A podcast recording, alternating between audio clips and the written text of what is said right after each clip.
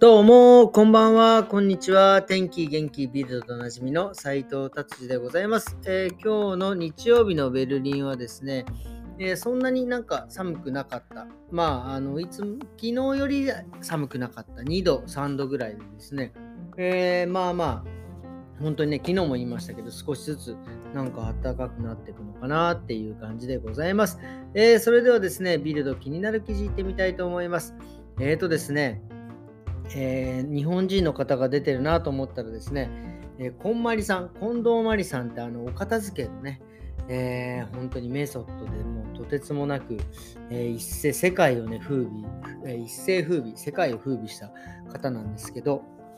まあこれ本当の記事かどうかよく分かりませんが本当の記事なんですけどなんかもう、まあ、タイトルはですねとにかく近藤まりさんはもう、え、片付けしたくないってもうなんか仕事放棄しちゃったんですかっていう感じなんですけど、まあ、えっ、ー、と、まあなんか片付けに なんかうんざりしてるっていうことも書いております。まあどういうことかっていうと、まあ彼女なんか3人目のお子様が生まれたのか、まあそっちのね、やっぱりそっちの方でやっぱりお子様のね、あの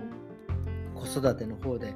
えー、時間を取られているというような記事を書いておりますが、まあでもねあのそうは言っても何かこう、えー、彼女がインスタとか上げてらっしゃるんですけど まあ言ってもめちゃくちゃ綺麗になさってるんでまあ彼女の中でなんかちょっとこう変化があったのかもしれないですね。もうなんか嫌だっていう風にうち僕らのね嫌だとはちょっとちょっと違うような、えー、意味があるような感じがします。まあとにかくでも今彼女の中ではですねもうお片付けというよりはなんかその子育ての方のなんか気持ち、マインドがそっちの方になってるっていう、まあ当たり前ですよね、母。母になってね、3人目の母になってるわけですから。まあそこはね、なんかちょっとまあ若干上げ足を取ってるかなというような、まあちょっと日本びいきなんでね、ちょっと申し訳ございませんが、そんな感じでございました。はい、じゃあ次行ってみたいと思います。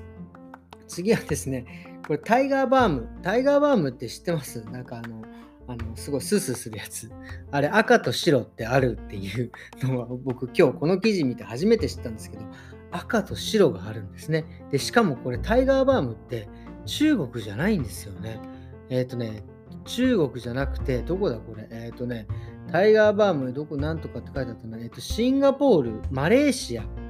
あっちそっちなんですね。僕完全に中国かと思ったらあのー、そっちなんですね。それでですね、それで赤と白があってですね、まあなんか赤はなんか、えっ、ー、とですね、とまあ、赤と白があって、まあ、もちろんそのなんか成分が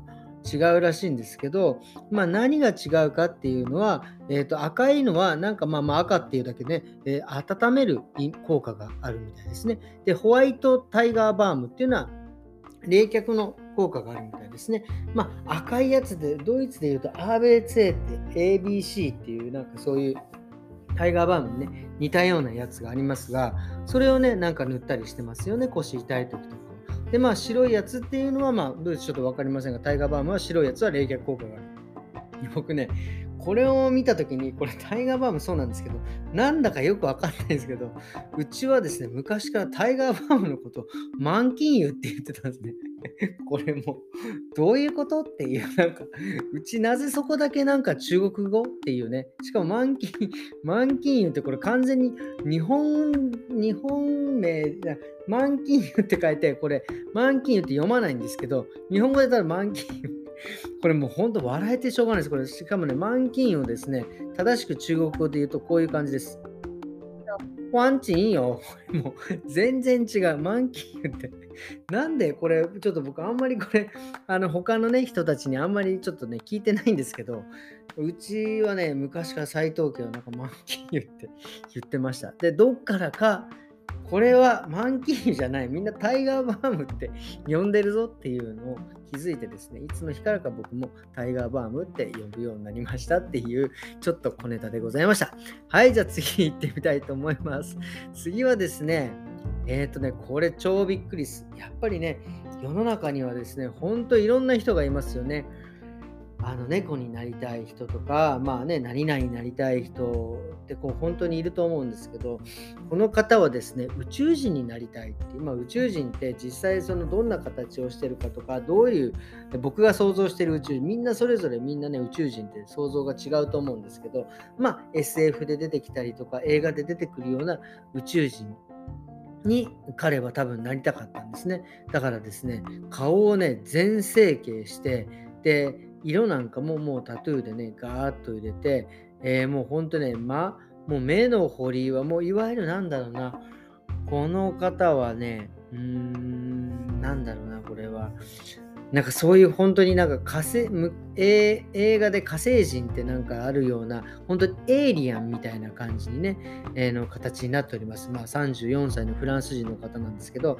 まあ、えー、もうもうもうね、耳はなくなりました。耳のこのな、なこううちらがね、出て耳たぶなのも切り取っちゃいます。それからもう鼻孔がない、もう鼻がないですよね。穴が開いてるだけ。えー、それからですね、えーと、ベロが裂けててですね、こうベロンベロンって2つ出てるとかですね、まあ、あとはインプラント入れてるとか、もうとにかく本当唇がもうね、出ちゃってる状態ですよね。口閉じても口が開いてるみたいな、これちょっと乾くんじゃねえかって、これそっちの方がちょっと心配なんですけど、まあなんかね、そういう風な、まあね、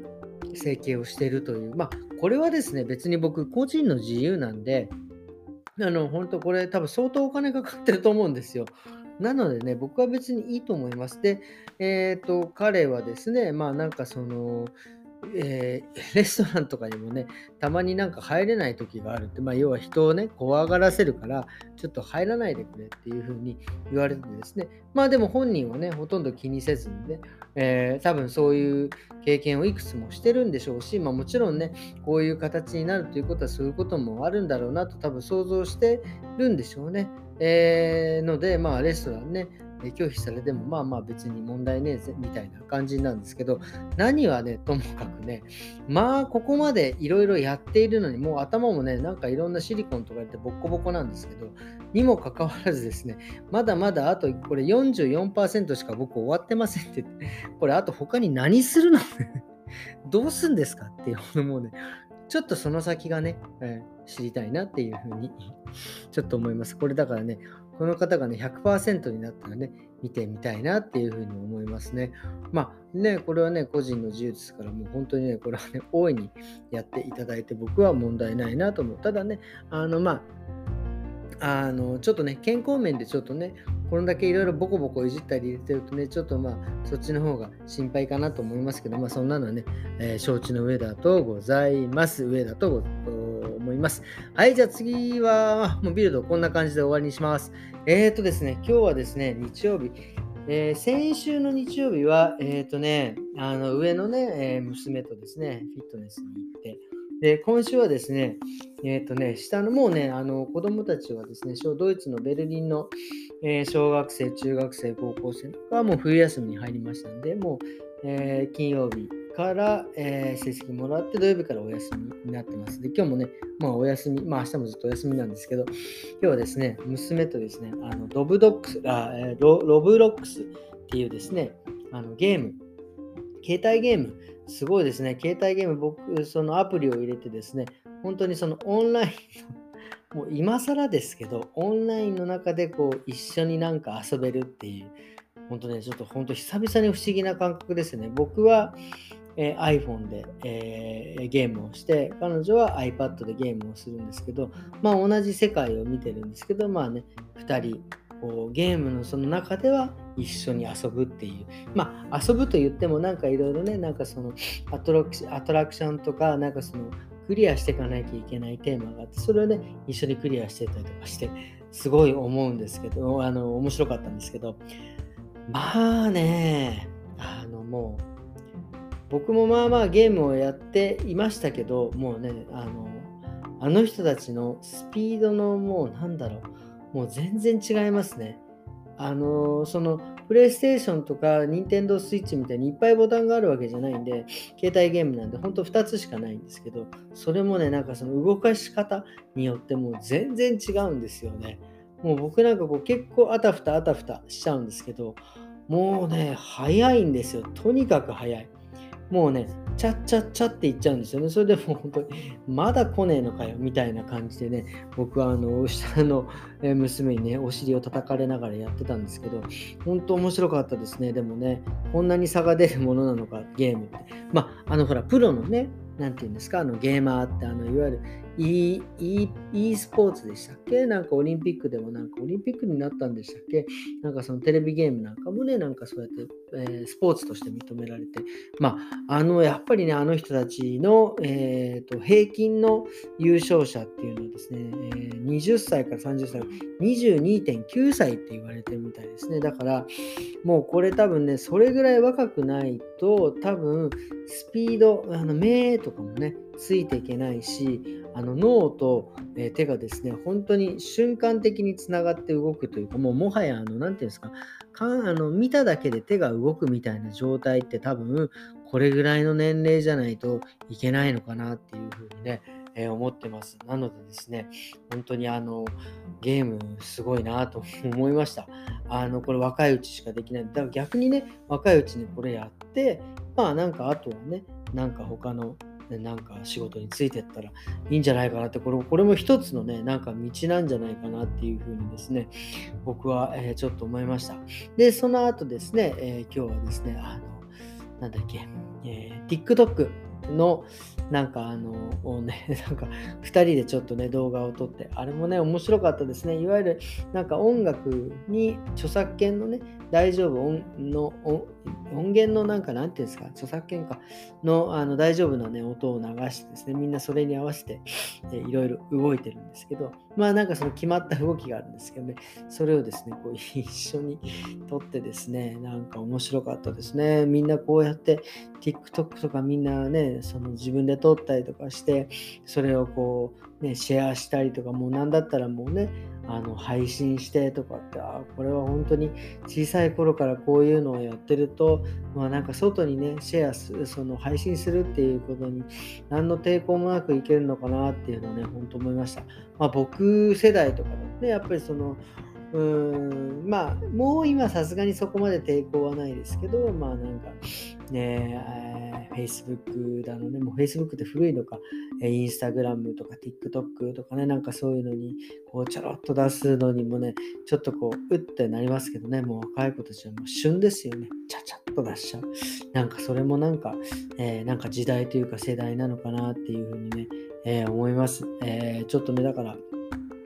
まあね、これをね、とにかくその、まあ、否定することはないので、まあね、彼女たちのそういうね、力をですね、どんどん伸ばして、また何か新しいものがね、生まれてきたら、これまた面白いなっていうふうに、今日はね、ちょっと感心した一日でございました。はい、ということでですね、今日の日曜日はこんな感じですね。えっ、ー、と、また月曜日から頑張って張り切っていきたいと思いますね。えー、それではですね、どうもありがとうございました。また明日。さよなら。